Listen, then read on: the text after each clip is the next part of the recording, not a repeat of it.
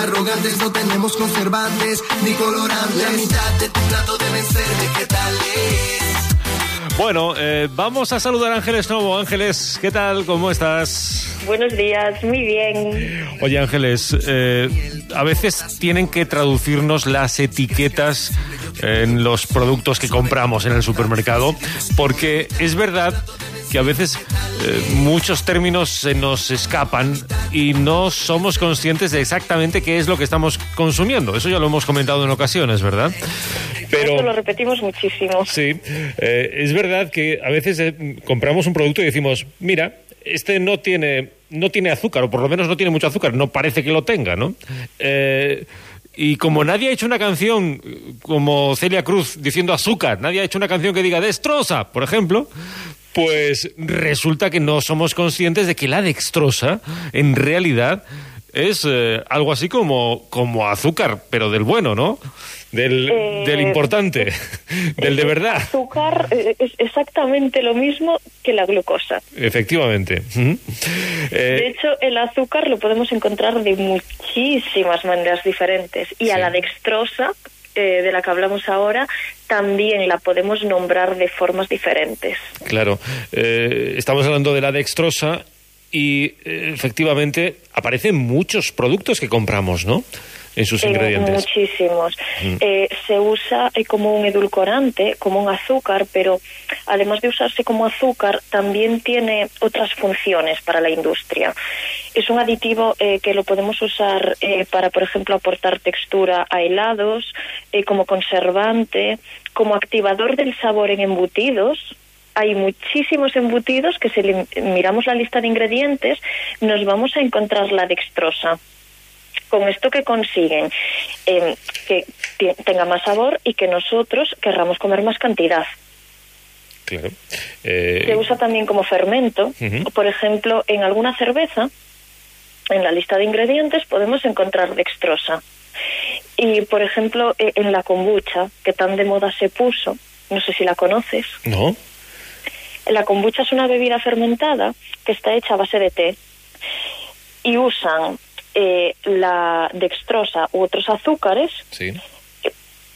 para que actúen como prebióticos. Em, la, la, kombucha es una bebida que actúa como probiótico porque al fermentar se forman bacterias eh, que forman parte de nuestra microbiota intestinal. Y esas bacterias para mantenerse vivas necesitan tener un azúcar del que alimentarse entonces añaden dextrosa ahí también. En, esto, en estos casos, eh, que se usa como fermento, sería buena pero en el resto de casos que nombramos, mejor evitarla. Claro, porque fíjate que había oído hablar de la dextrosa, por ejemplo, en el campo del deporte, eh, por, algunos deportistas eh, que hacen alta competición, o culturistas, por ejemplo, eh, que acuden a la dextrosa como agente regenerador de los músculos, ¿no? Y incluso de tendones y, ligamentos.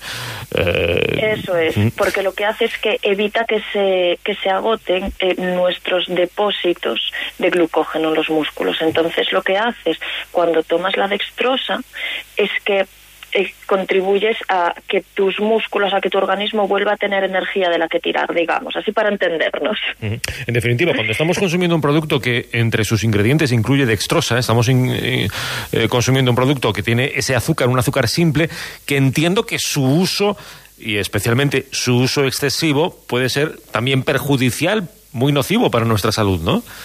Eso es, es que depende de, la forma eh, en la que la consumas. Eh, la glucosa, la dextrosa, eh, perdona, en, en, los productos que mayoritariamente se encuentran, que si vamos al súper, pues pueden ser en, galletas, en cereales de desayuno, en embutidos, en salsas, en salsa de tomate, en ketchup, en la salsa barbacoa, eh, incluso en pan y productos de panadería, en eh, platos precocinados, como pueden ser purés de verduras, en yogures de sabores. O sea, al final la tenemos en prácticamente todo. Ahí lo mejor es evitarla, porque actúa como un azúcar simple. En la lista de ingredientes esa dextrosa también puede llevar el nombre de almidón de maíz, eh, almidón de arroz, eh, almidón de trigo, porque se obtiene a, través de los almidones.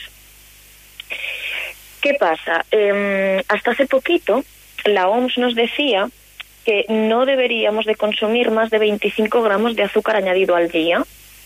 Todos los almidones, la dextrosa, la glucosa, la fructosa son azúcares añadidos. Ahora mismo, a principios de este año, ya salieron nuevas evidencias que nos muestran que esos 25 gramos al día, pues ya no es tanto así, sino que cuanto menos mejor, que no podemos asegurar un margen de consumo eh, seguro. Uh -huh. Digamos que... Sin embargo... Sí. Eh, no, dime, dime. No, no, eh, digamos que esos 25 gramos que se entendía como el margen, la barrera a partir de la cual ya podríamos incurrir en algún inconveniente, eh, se diluye y eh, no somos capaces de decir cuál es ese margen. Con lo cual, lo que se nos está diciendo es vigilad esto y no consumáis demasiado, esto que puede tener efectos nocivos, ¿no? Eso es, o sea, cuanto menos se consuma, mejor para nuestra salud. Uh -huh. Sin embargo, como tú decías, pues por ejemplo, en caso de deportistas sí puede eh, ser beneficiosa y también se usa eh, en, en, en, medicina. Uh -huh. eh, tiene usos médicos, como por ejemplo, pues eh, para conseguir una rehidratación cuando una persona se deshidrata o en casos de fiebres muy altas o por ejemplo eh, en personas diabéticas eh, si ocurre una hipoglucemia también se usa en suplementos nutricionales, pues cuando hay personas eh, que están enfermas, que no pueden tener una alimentación normal. Eh, la dextrosa se usa pues eh, como parte de los batidos que esas que esas personas tienen que tomar temporalmente. Claro. Pero bueno, hablando para población general, cuanto menos sea su consumo, mejor para nuestra salud. Pues con eso nos quedamos. Atención a la dextrosa, que está ahí a veces agazapada entre los ingredientes de los productos que consumimos y que no somos conscientes de que ahí está, efectivamente. Ángeles, un beso grande. Muchas gracias, Juan Carlos.